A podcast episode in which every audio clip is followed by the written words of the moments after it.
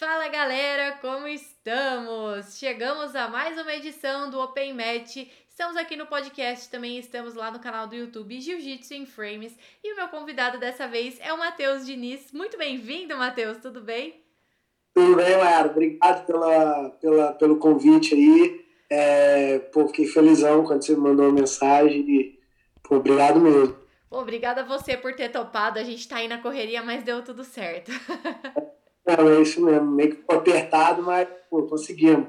Vai rolar. Mas, Matheus, é o seguinte, eu queria muito conversar com você, contar um pouco mais sobre a sua história, porque eu vejo que você não, não tem muita entrevista, você não fala muito, não sei se você não curte falar, e principalmente uhum. por você estar tá fora do Brasil já há um tempo, eu acho que menos ainda em português. Então, uhum. eu quero que você conte um pouco de você, comece contando sua história, como você chegou até o jiu-jitsu. Então, esse relação sou calado mesmo. Eu sou, eu sou meio que gosto de ficar na minha e tal. Eu não sou muito de. Não é que eu não gosto, é que, tipo, sei lá, eu meio que sou. É o jeito que eu sou mesmo, entendeu? Tipo, pode ver que até em, em social media também, eu meio que, tipo, no. no é, é errado, né? Eu acho que eu deveria é, me engajar mais, me comunicar mais. Mas, para quem não conhece, sabe, eu sou, eu sou bem. Como é que fala? Eu falo até bastante, né, e tal, mas eu é que eu sou tímido mesmo e tal, mas é, é, obrigado por estar me dando essa oportunidade de novo. E como você falou também, é, é que eu não sou muito.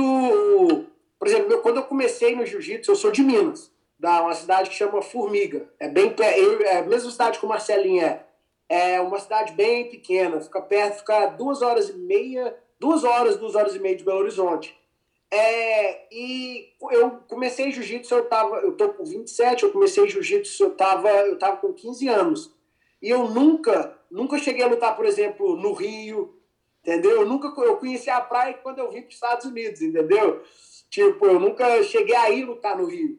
Eu sempre lutava, a primeira vez que eu lutei ICB já, que já foi a BJJF foi quando eu vim para cá também. Então eu nunca lutei nenhum evento da, da CBJJ aí no Brasil. Eu sempre lutava CBJJE, porque era, era mais próximo, né, que era em São Paulo, e também era mais barato, né, porque, pô, era muito caro, entendeu? Tipo, para mim viajar, é, eu não, não, vim de uma família que tem um escala, não tem muita condição e tal, então eu sempre tentei lutar mais, eu lutei sempre mais em São Paulo, que era mais fácil.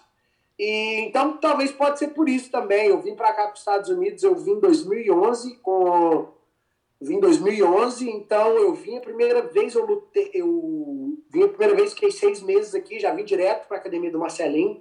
Ele me convidou, porque ele sempre ia para a Formiga, visitar a família e tal. Aí ele me conheceu, eu era faixa amarela, ele me convidou para vir para cá. Aí eu vim em 2011 a primeira vez, fiquei seis meses aqui, aí depois voltei para o Brasil. É, era para ter vindo em 2010 só que aí me negaram meu visto. Ah. Aí, é, isso é triste, isso é triste. Aí voltei em 2012, fiquei mais seis meses. Aquele bate e volta, né? Que a gente vem com visto turismo. Aí vinha, ficava seis meses, sempre com a ajuda do Marcelinho, da esposa dele, a Tatiana, que tipo são o pai e uma mãe para mim. Eu amo eles de coração mesmo, não tenho o que falar deles. Tipo, é, eles são fenomenal.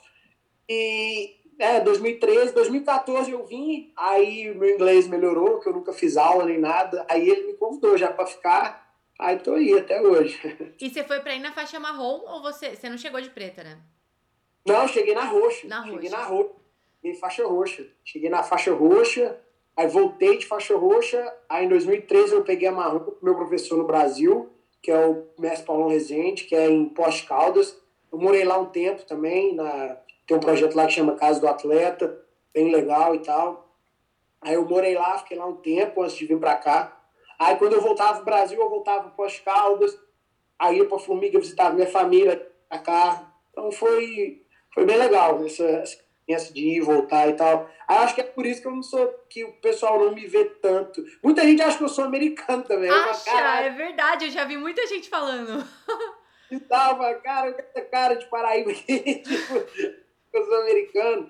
Mas, mas é, e, e, de novo, vou até falar de novo, obrigado pela oportunidade. É, eu sinto essa falta de estar de, de, de tá mais eu, é, em sites brasileiros, essas coisas, até para tentar ajudar né, o pessoal, é, porque, por exemplo, eu gosto, eu luto muito kimono sem kimono, mas acho que o pessoal vê mais eu lutando sem kimono. Eu acho que o Brasil ainda está precisando mais de, de apoio, apoio, assim, é apoio dos atletas que lutam mais sem kimono, entendeu? Para ajudar mais o, o jiu-jitsu jiu sem kimono evoluir mais no Brasil, né? Então, fico feliz em ter essa oportunidade de estar tá falando. Sim, eu acho que assim, é, eu acredito que vai ter uma evolução, né? Aqui cada vez hum. mais sem kimono, agora principalmente com as mudanças de regras, né? Da IBJJF, é. da CBJJ, eu acredito que vai meio que forçar as pessoas a começarem a treinar mais pra. Porque eu, eu acredito que o sem kimono, eu vejo, né, que o sem kimono vende bastante, principalmente fora do Brasil. E a gente precisa se adaptar a isso, né? É verdade, é verdade. E, e você falando isso da, da, da MGF ter mudado a, a regra, eu acho que quem ganhou mais com isso foi o brasileiro, entendeu? Tipo, porque aqui é, eu comecei a treinar sem kimono. No Brasil a gente treinou uma vez no mês. É, tipo, sexta-feira. É, sexta-feira que não vai ninguém, tá é. ligado? Tipo, desse jeito. E eu lembro que eu sempre gostei de sem kimono, mas era uma parada que a gente não focava a academia, entendeu? Foi sempre mais o kimono, foi sempre mais voltado ao kimono. E quando eu cheguei aqui no Marcelinho, é, o treino sempre foi meio a meio. Foi é, sempre meio a meio. É, por exemplo, dia de segunda, as duas aulas de, de competição, que a gente não fala que é competição, a gente chama de dance, que é a aula pra, tipo, de faixa roxa ou azul para cima. A gente não põe aula de competição, porque às vezes a pessoa pode sentir meio, meio intimidada por esse nome, entendeu? Eu, a, a gente acha, entendeu?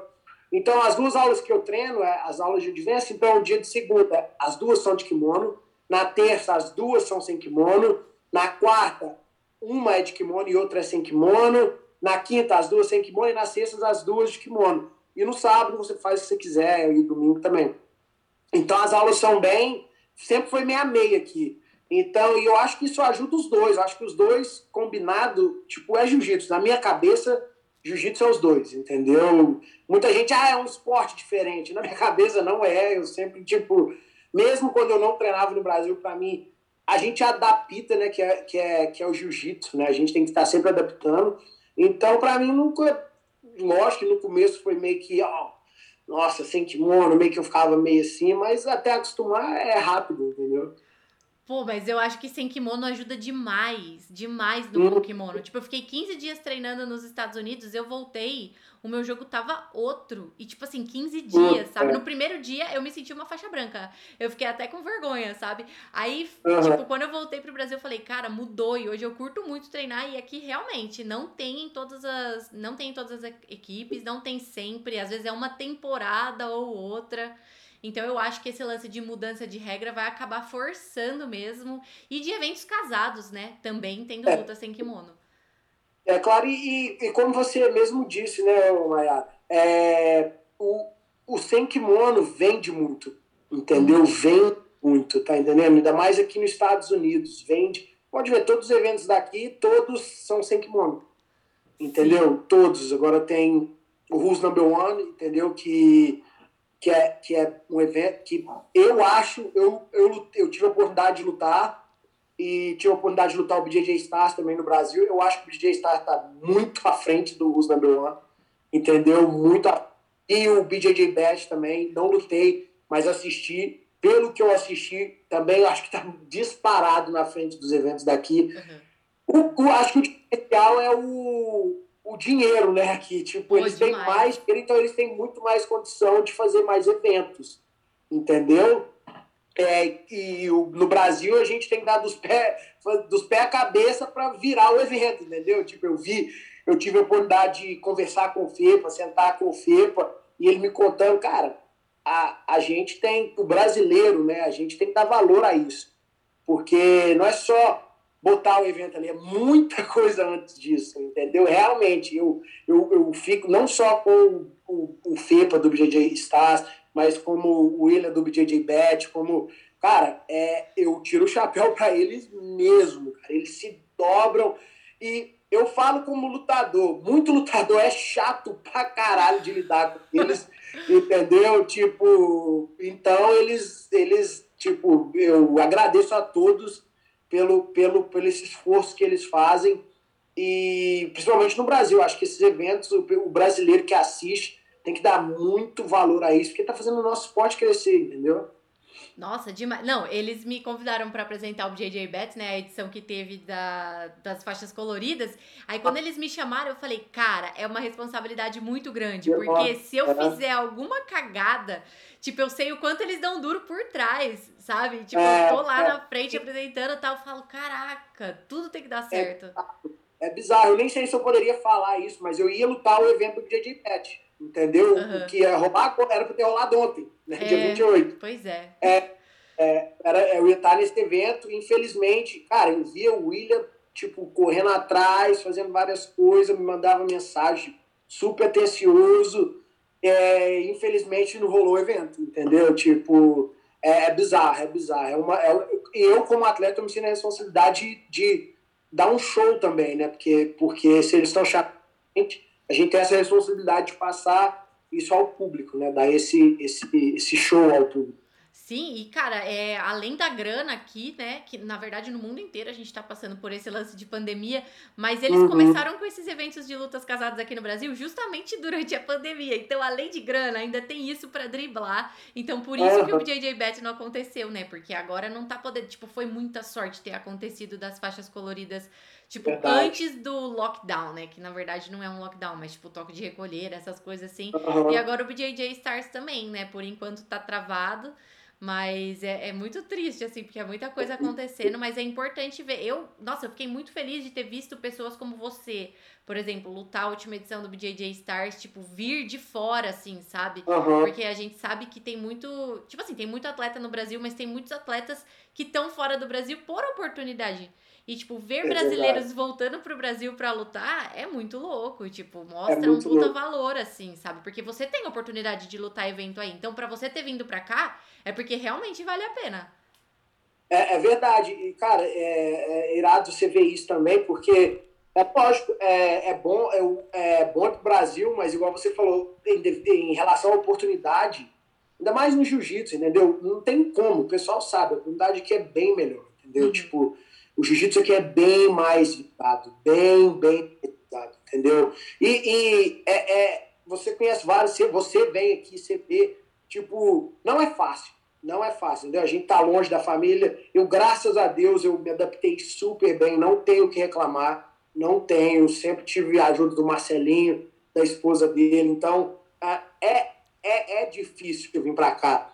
E quando chega aqui, você se adapta ao lugar, igual, por exemplo, Aí, pra, é, não quer dizer que eu não quero lutar no Brasil, entendeu? Mas, tipo, é, infelizmente eu não vou receber o mesmo tanto lutando aqui, entendeu? Uhum. E lutando no Brasil. Talvez, por exemplo, o, não, não que, o, que o cara do evento não queira me pagar, é questão de, de realidade, é a realidade, Sim. entendeu? Eu fico muito feliz de, de receber essas propostas de lutar, voltar a lutar no Brasil. Primeiramente, eu sei a dificuldade que é do, de quem está promovendo o evento de trazer um atleta. Igual você falou, tem muitos atletas no Brasil, muitos atletas talentosos no Brasil. Entendeu? O cara tá me trazendo daqui para lá, entendeu? E, tipo, é, é, muito, é uma satisfação enorme para mim quando eu recebo esse convite.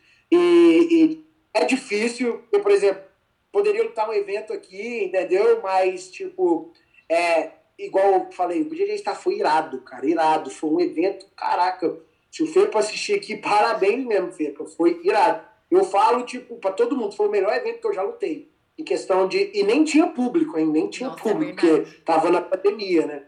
Então, foi irado o evento. Foi um dos eventos mais organizados, tipo, o carinho que eles têm com os atletas. Foi, foi, foi sensacional. E tudo isso, como você falou de novo, em uma pandemia, entendeu? Nossa, foi, foi eu... irado. Acho que é um grande desafio. Daí você viu que agora é. o Fepa, ele se rendeu ao sem kimono, né? Tá botando luta sem kimono é. no BJ Stars. É. Eu falei, ô oh, Fepa, até que enfim, ele que. Eu falo, você era é. conservador pra isso, mas agora ele falou, não, tem que botar, porque ele entendeu que tem que ter também, né? É, é eu lembro, ele, quando teve, não sei se foi o primeiro ou o segundo, não, não, não me lembro bem. Eu ele me mandou uma mensagem, eu falei, cara, não tem sem kimono, não. Não é porque eu, eu, eu gosto dos dois, de verdade, gosto dos dois Mas eu queria lutar sem kimono até para o Brasil mesmo, entendeu? E eu vejo que o BJJ Bet já é mais pro lado sem kimono, né? Tipo, isso é irado, é irado, é irado.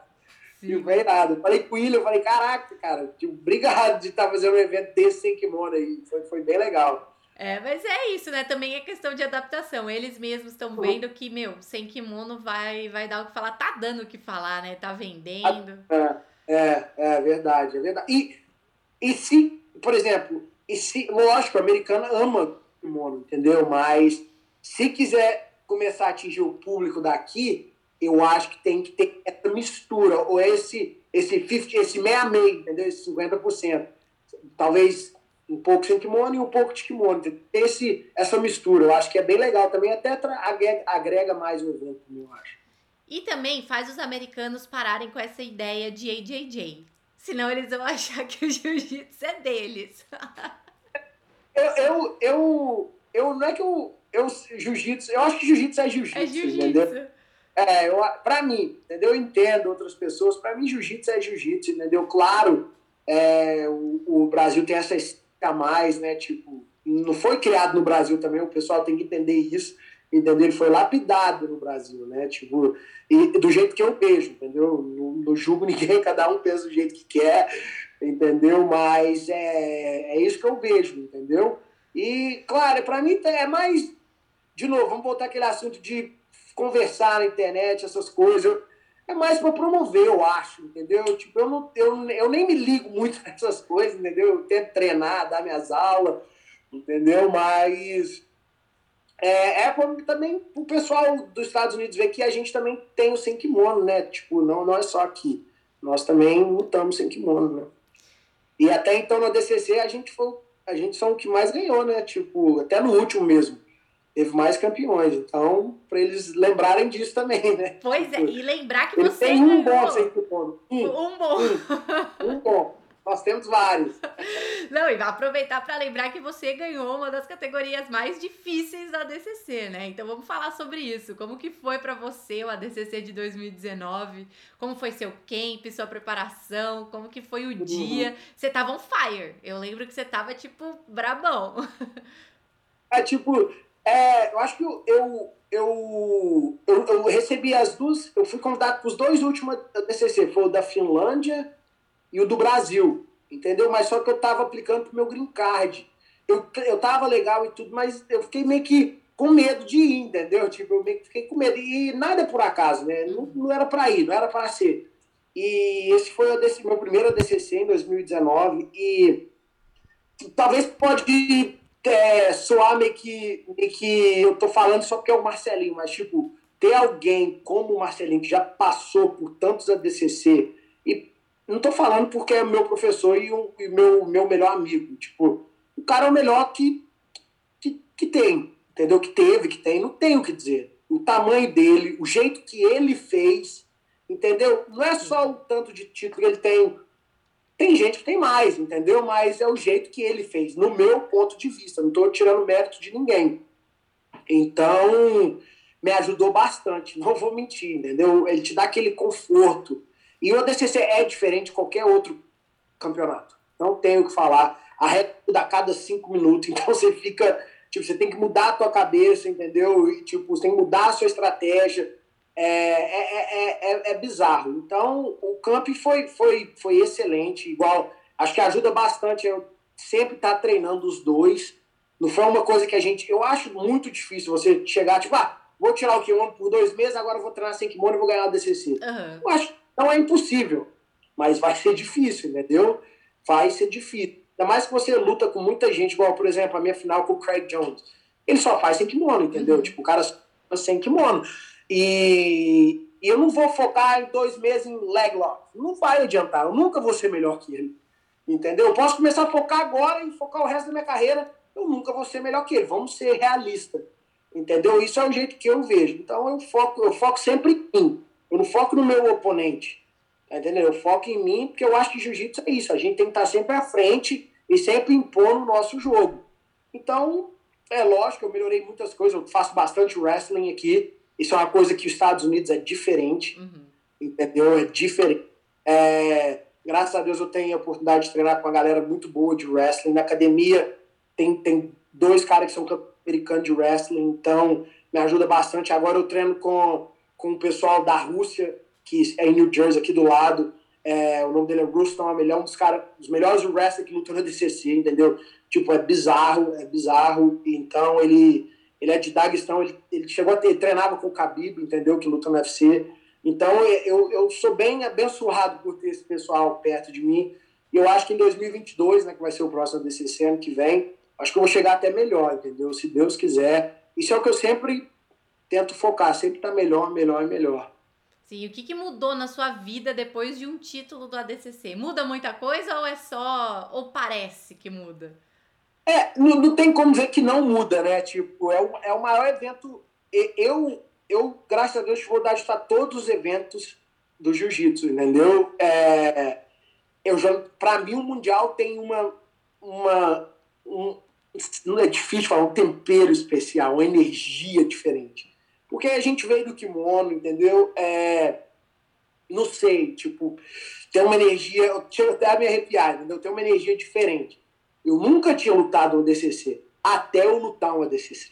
Entendeu? A, a energia do ADCC, é, acho, não vou falar que é maior do que a do Mundial, mas, tipo, cara, todo lado que você olha é um mais brabo que o outro, entendeu? Tipo, é, é diferente, entendeu? Tipo, você não, não se inscreve para lutar, você tem que ganhar uma seletiva ou você tem que estar aquele ano melhor naquele ano para você ser convidado, entendeu?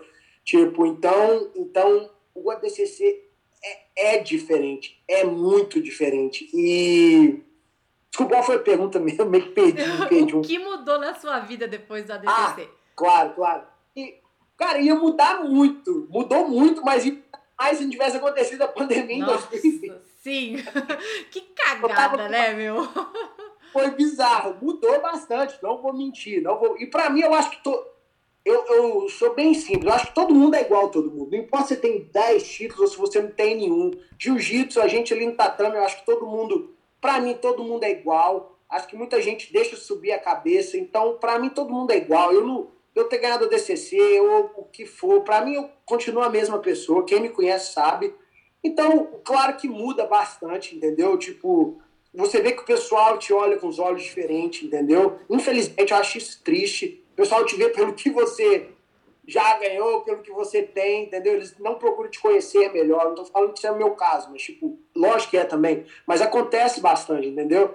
E um jeito que eu vejo bastante é se você não tratar o faixa branca que está do meu lado do mesmo jeito que você me trata, então eu já não, não vou ficar muito colado contigo, entendeu? Então esse é o meu jeito.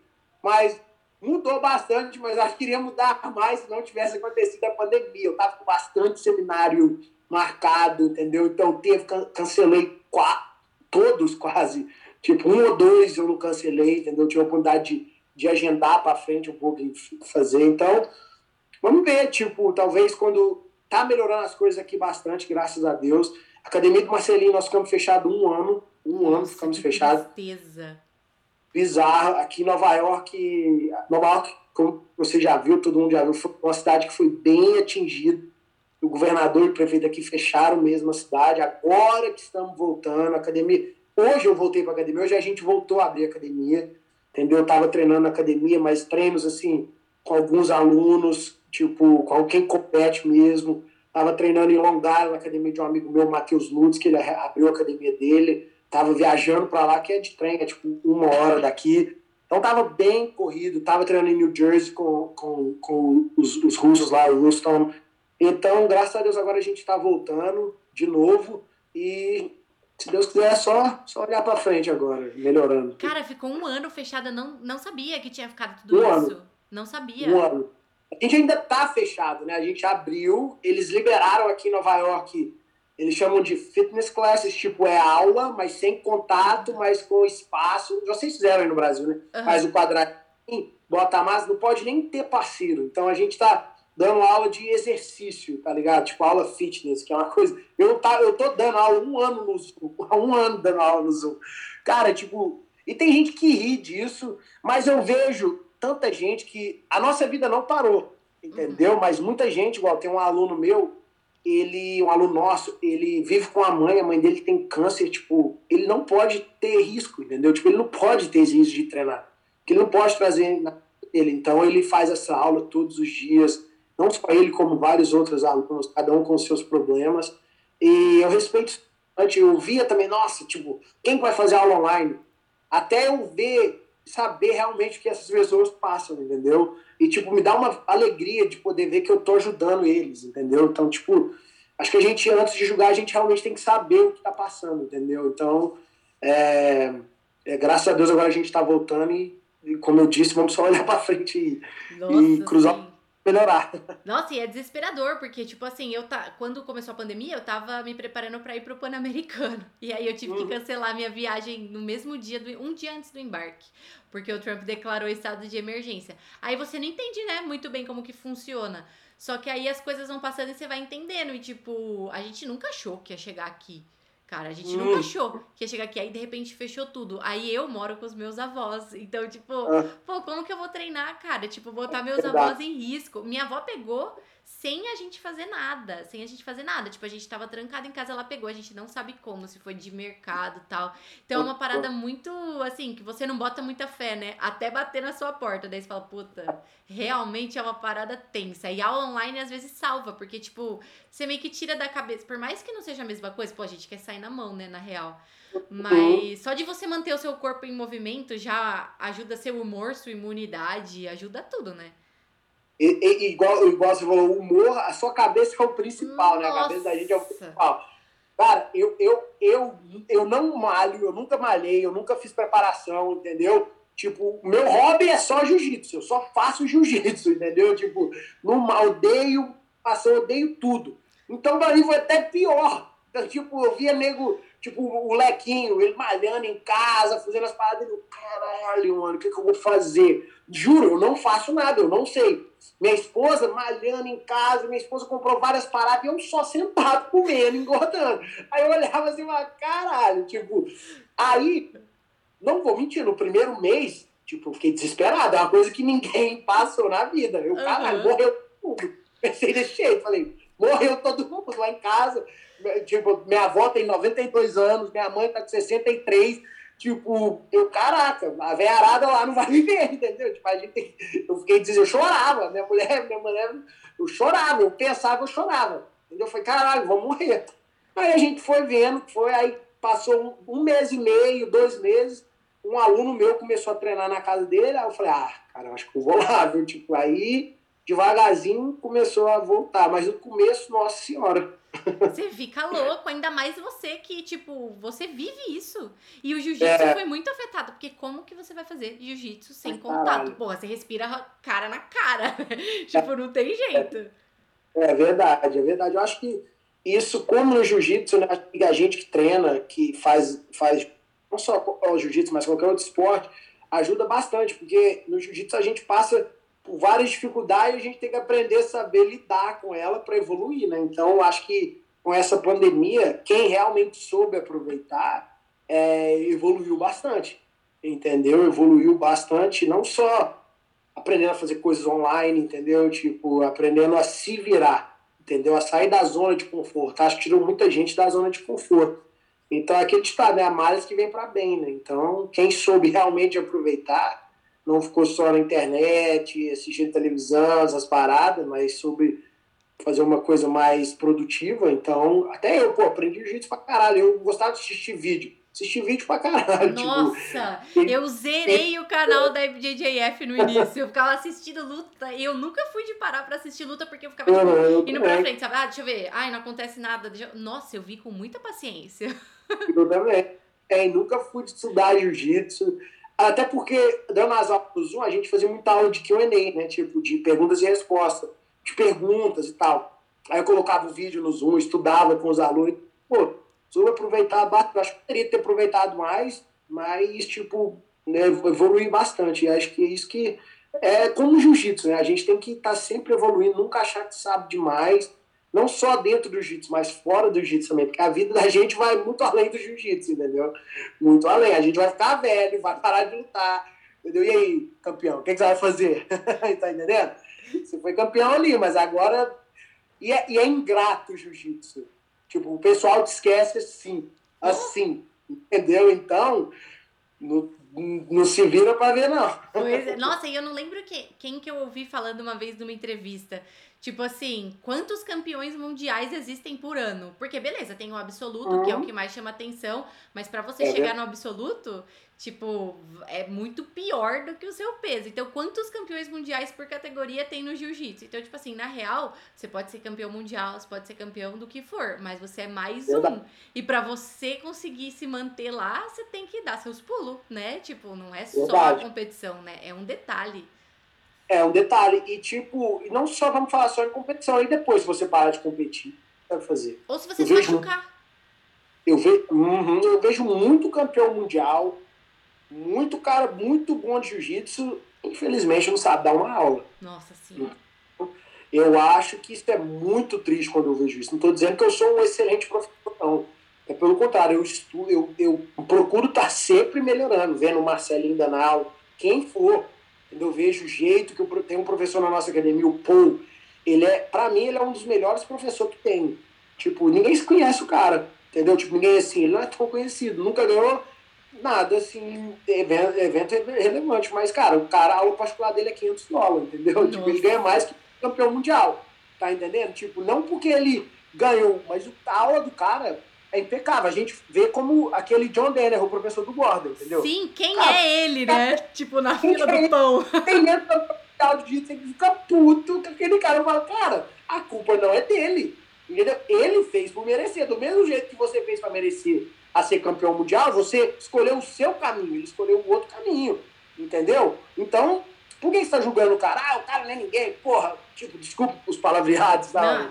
Tipo, tipo, mas, cara, você escolheu esse caminho. Você poderia muito bem, tá? Você acomodou ali. Entendeu? E, cara, depois que você. É, é, é, vai acontecer. A gente vai ficar velho, a gente não vai competir mais. Se você quiser continuar a viver de jiu-jitsu, ou você abre uma academia, entendeu? E, tipo, se você quiser viver de jiu-jitsu, eu acho que não tem outro caminho. Entendeu? Você não vai continuar lutando até 60 anos de idade, ou 50, sei lá. Entendeu? Pô, é poucos. Pô, o Cyborg é um exemplo. Pô, é um único, tá ligado? Que tá, que tá ali batendo de frente com todo mundo. Então, tipo, é, é, é, triste quando eu vejo isso, viu? Tipo, um cara que não sabe nem conversar, tipo, só sabe lutar. É, tá bom, é irado isso, mas eu fico triste pelo futuro, né? Tipo, vai fazer o quê? Entendeu? Sim, e tipo assim, às vezes tem, tem cara que deixa de dar seminário, cara muito bom, ou que dá um uh. seminário, tipo, meu, seminário é tipo uma ideia, tipo, você troca uma ideia, porque o cara não consegue passar a posição. Vamos dizer, um seminário bosta, né? É, é um seminário bosta, porque o cara não sabe passar a posição, ele não sabe explicar o que ele faz. Às vezes aquilo fica tão automático na cabeça é, é, que beleza, ele não é. sabe explicar, mas porra, a partir do momento que você tem um nome aí no jiu-jitsu, as pessoas vão te chamar, né? É inevitável. E aí quem vai perder, quem vai perder dinheiro na real é o cara mesmo, né? É verdade. Aí depois reclamar, ah, jiu-jitsu não tem dinheiro. Cara, dá teus pulos. Tem, tem várias outras formas de ganhar dinheiro no jiu-jitsu, entendeu? Graças a Deus, agora, o atleta pode viver só de. de agora, sim, tá, tá indo. Deu uma parada, uma estagnada até por, por, pela pandemia. Mas, é. cara, se eu quiser lutar todo final de semana, não, lógico, não se eu quiser, mas duas vezes na semana eu luto aqui nos Estados Unidos. Uhum. Aqui, fight win, entendeu? Tipo, tá, não é muito dinheiro, mas dá pra sobreviver. Mas e, nesse, e, e quando não tiver mais fight win, e aí? Entendeu? Tipo, quando você não ser mais do pica da, da parada, você não vai receber aquele mesmo tanto, entendeu? Como que você vai compensar aquela perda? Seminário, aulas, você está perdendo a oportunidade de viajar para lugares, entendeu? Conhecê-lo. Aí você dá um seminário, como a gente falou, um seminário bosta.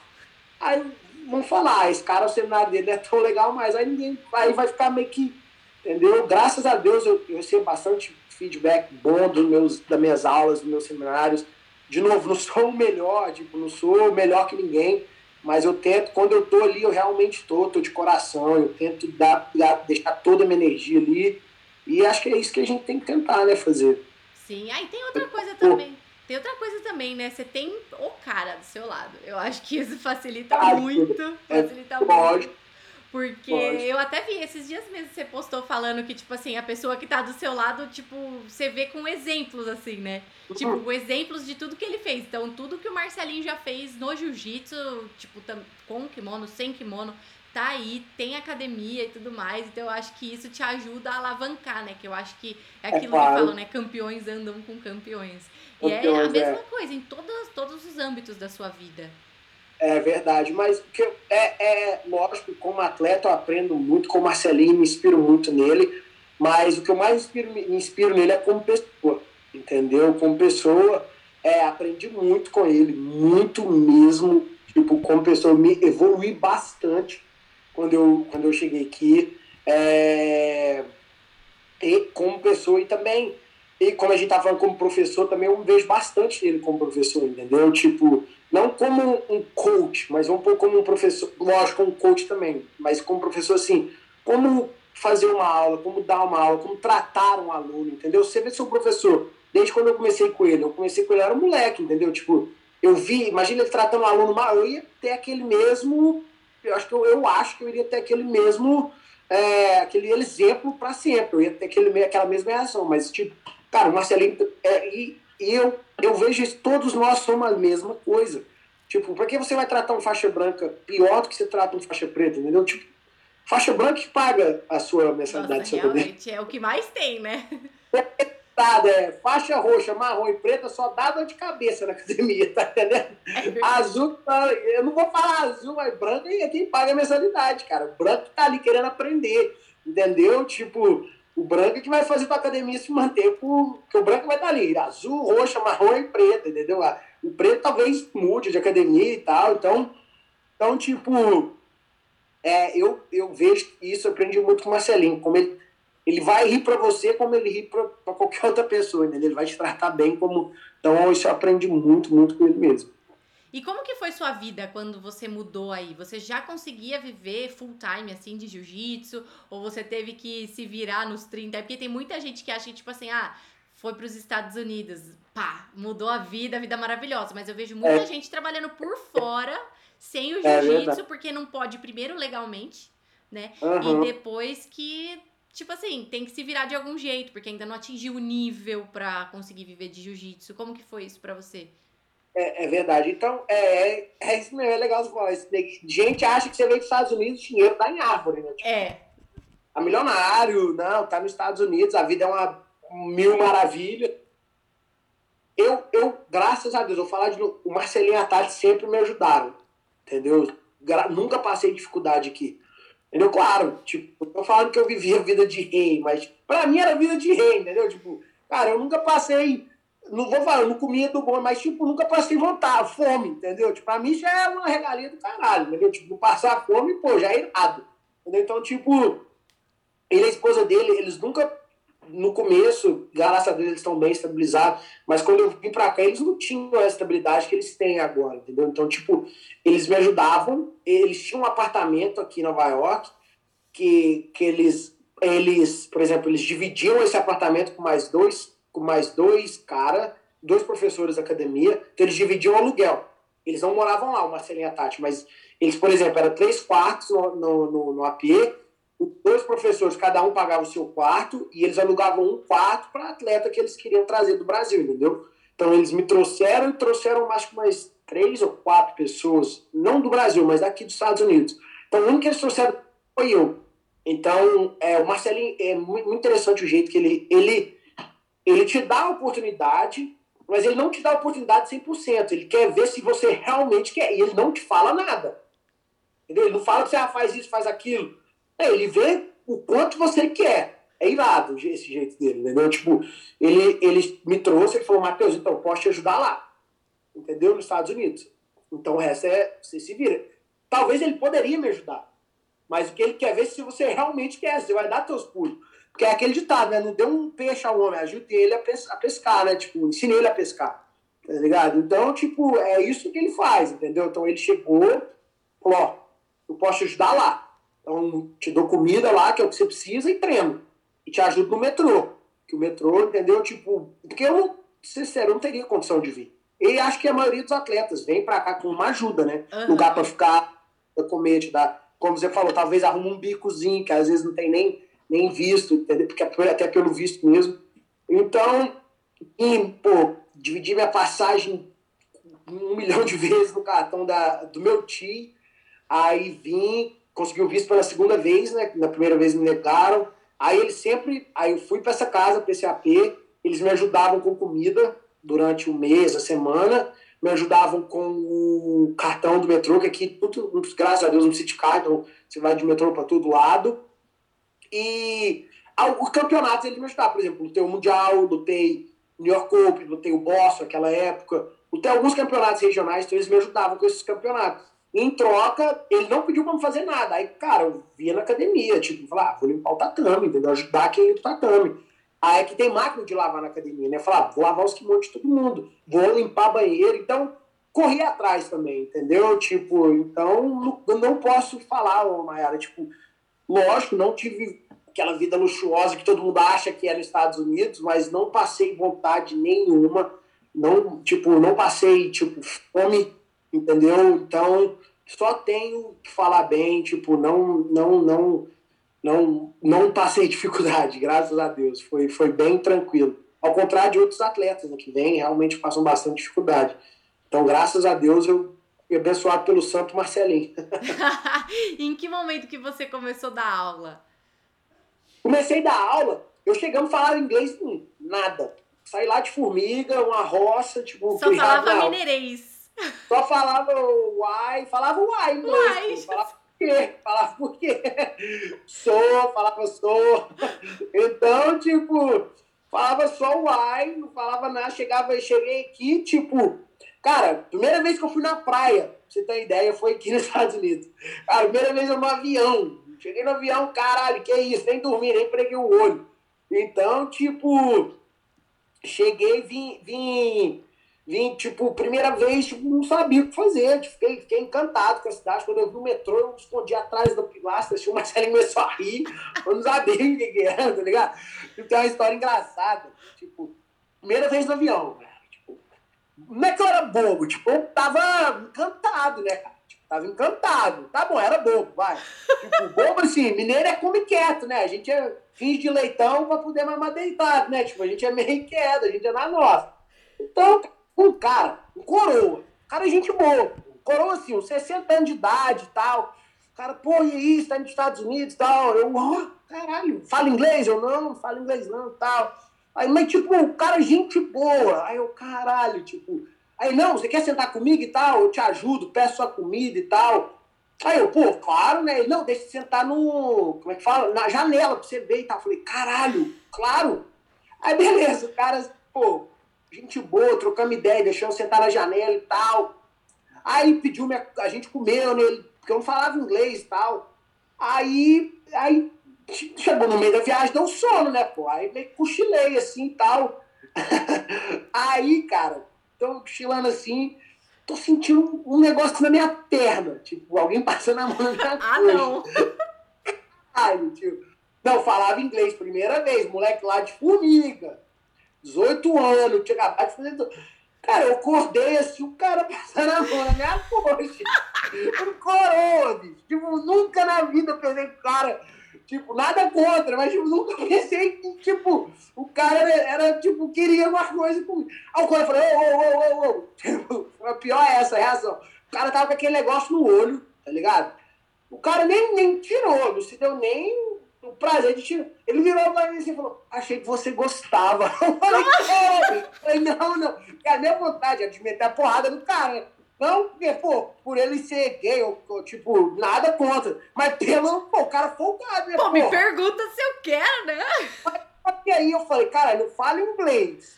Entendeu? Tipo, imagina um papo nesse cara que esse cara vai, vai inventar, falar que eu fiz alguma coisa. falei, quer saber? Vou ficar acordado o tempo inteiro. Aí fiquei com a mão na coxa e fiquei, tipo, ligado a viagem inteira. Tipo, na hora de sair, foi foda, tipo, foi foda. Essa foi a maior dificuldade minha nos Estados Unidos, então, era. Toma a história aí. Foi abusado no avião. Fui pulinado no avião. Caraca, imagina a situação, imagina a situação. Ainda bem que o cara, pelo menos, vocês se entenderam, né? Que ele falava que ele era brasileiro. Imagina o gringo faz isso, o que, que você vai fazer? Eu ia falar, bizarro, é verdade, ainda bem que foi brasileiro que eu podia falar não, né? Meu Deus, que que é? Cara, foi foda. Aí, outra história, tipo, eu, meu visto foi negado a primeira vez, né? Aí a segunda vez, fui em São Paulo. Não, a segunda vez foi São Paulo também. Fiquei de Minas em São Paulo, né? Aí cheguei lá, pô, segunda vez, a primeira vez foi cancelado e tal. O cara foi mó gente boa comigo. Não, tal, na época acho que nem lembro, o Lioto Machida, tipo, tava, era campeão do UFC, no, ou tava para ser campeão e tal. Aí ele foi tirar o visto lá também. Aí ele chegou e falou, ah, e tal, Lioto e tal, você sabe quem que é? Eu falei, ah, pô, não, já ouvi falar e tal. Aí ele, ah, mas deixa eu te perguntar, seu visto aqui tá tranquilo, mas é, tá tudo tranquilo, seus papéis. Mas se você tiver condição de ganhar dinheiro nos Estados Unidos, você ganha? Eu ganho. Que Ai. Nossa, sou bobo, vou ganhar em dólar, pô. Porra, honesto. Acho que honestidade te leva a qualquer lugar, né? Então eu sempre sou honesto. Aí, aí o, cara, o cara começou a rir. Tipo, eu tirando vídeo de turismo. Aí ele, vou te perguntar mais uma vez: se você tiver condição de ganhar dinheiro nos Estados Unidos, você vai ganhar? Falei, claro. Mandei assim, claro. Aí ele riu assim, foi lá pra dentro, tá ligado? Daquelas, daqueles negocinhos. Ele foi lá pra dentro. Eu falei, caralho. Aí é a, é a hora da atenção, né? É que eu fiz merda. Aí trancou tudo trancou. Falei, fudeu, negou meu visto de novo. Aí o cara ficou assim, sacanagem, uns 15 a 10 minutos. Eu falei, fudeu. Aí ele voltou, meio que assim, com os papel na mão. Aí ele falou, vou te perguntar mais uma vez. Se você tiver condição de ganhar dinheiro nos Estados Unidos, você vai ganhar? Eu olhei para ele e falei, não! ele falou, seu visto foi, foi, é, fala, foi, foi aprovado. agora vai lá e tal, paga lá, não sei o que. Eu falei, caralho. Quando isso pros outros, ninguém acredita, né? Bizarro. Cara, mas é porque na hora. Pô, quem que vai negar ganhar dinheiro, né? Essa é a real. Pô, é nega inteligente, mas tipo, eu, eu acho que tem que ser honesto, né? Tipo, ah, cara, vou ser honesto. O cara vai ver que eu sou honesto, né? O cara vai. vai acho que talvez foi isso que ele me dar, né? Pro cara, moleque honesto, né? Tipo, porra, vai, moleque, vai, vai. Eu acho que ele ficou com dó, ele ficou com dó. Ele ficou com dó. Muita gente vai fazer dinheiro aqui, ele só quer ouvir o não. Que já é o suficiente, né? Cara, mas, mas tirar visto é muito tenso. O dia que eu fui tirar meu visto de turista também, eu fiquei no, na fila, daí eu só ficava olhando, tipo, uhum. se esse daqui for negado, e se esse daqui for negado, eu já vou, tipo, mano, com o cu na mão. Oi? Você é de São Paulo? São Paulo. Se pra você já foi assim, imagina eu lá de Minas. A única, única, única caixinha que eu vi assim foi no Correio. Só isso. De, de, tirando isso, eu nunca vi aquilo lá, não. Só que eu vi aquela fila, falei, fudeu. Não sai daqui hoje. Foi desse jeito. Cara, é Aí muito entra...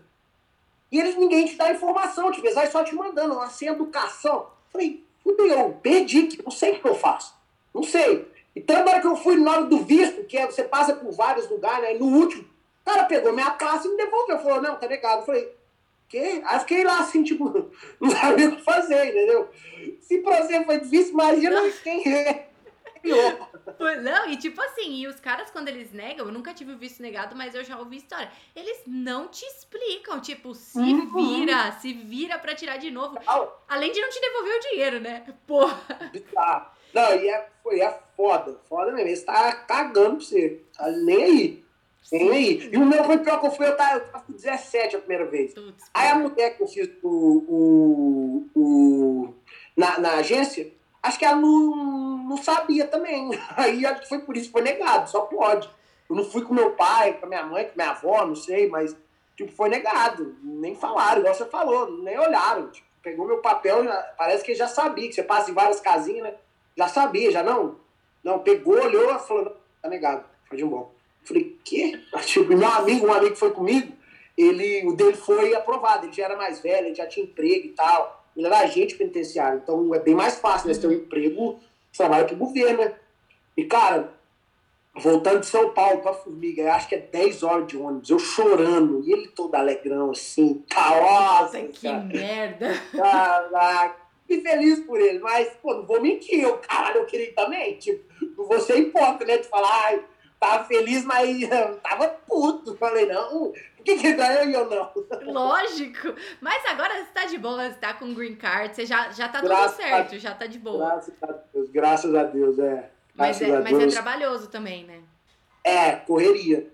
Correria. É, é, é, não é fácil, não, entendeu? Tipo, mas, é, igual você falou, graças a Deus agora, nossa, agora eu vou tirar a cidadania ano que vem já. Então, graças a Deus, já o pior eu acho que já passou, né? Nossa, e o, nossa, porque o processo de green card também é meio tenso, né? Tipo, acho que qualquer processo de visto é meio tenso, porque tem várias é regras. É. Tipo, você tem que saber tudo, porque se você pisar fora, pode ser um puta prejuízo, né? Hum, é, é chato, cara. Tipo, o meu de, de. Porque quando, quando, eu, quando eu apliquei pro meu green card, eu tinha acabado de pegar minha faixa preta. Aí eu apliquei por habilidades especiais. Então você tem que. Eu já tinha ganhado o, o Mundial, o PAN, assim, de, de faixa marrom. Aí. Só que aquele título de faixa marrom não conta, porque eles não é profissional, então você ganhar título na preta. Então eu tive que fazer meu, meu, meu resumê de faixa preta. Aí tá, agora dá para aplicar. Então aí eu apliquei por habilidades especiais, mas foi igual você falou, é, tem que estar tá tudo certinho, entendeu? Advogado, mexer com advogado aqui, não sei, não, graças a Deus que eu mexi com advogado no Brasil. Não sei como é que é. É chato, viu? Desculpa aí os advogados que estão tá escutando, tô falando mal de ninguém, mas advogado de imigração aqui, Deus que me livre. Você tipo, fez com o americano? Cara, eu fiz americano. Tipo, foi quem me ajudou, Marcelinha Atati, graças a Deus. Tipo, cara, a advogada não te responde, não te manda e-mail. Tipo, sei lá, se é porque seu caso é o que tem menos prioridade, eles mandam lá pro final. Foi foda, foi foda. Então, aí, pra quem tá assistindo, for tirar o visto, o green card, o visto que for, arruma um advogado que, que você confie, que, que tipo, porque é difícil. Então procura alguém que é, pergunta quem já passou por essa pessoa. Eu tenho certeza que. Não, meu advogado não foi ruim, só não me respondia, não me mandava falava nada. Só isso. Entendeu? Deu certo, deu certo. Mas, tipo, aí vai uma dica aí, arruma um advogado que, pô, se preocupe com você. É, porque, meu, você não, você não sabe, tipo, você não sabe dessa parada, não é sua área, né? Tipo, a gente não sabe nada de hum. direito de imigração, então, tipo, às vezes acaba passando, e aí você tem que encher o saco mesmo. É chato, claro que é chato é ficar perguntando, mas, mas tem. Eu não sei se é nem culpa do advogado, porque eu, eu acho também, Mayara, que tipo, o pessoal do, do, da imigração também não fala nada.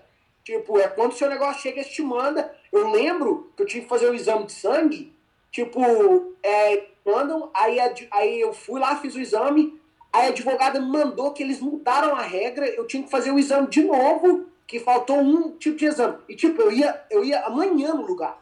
Tipo, levar os papéis lá na imigração. Nossa. Tipo, fazer uma entrevista.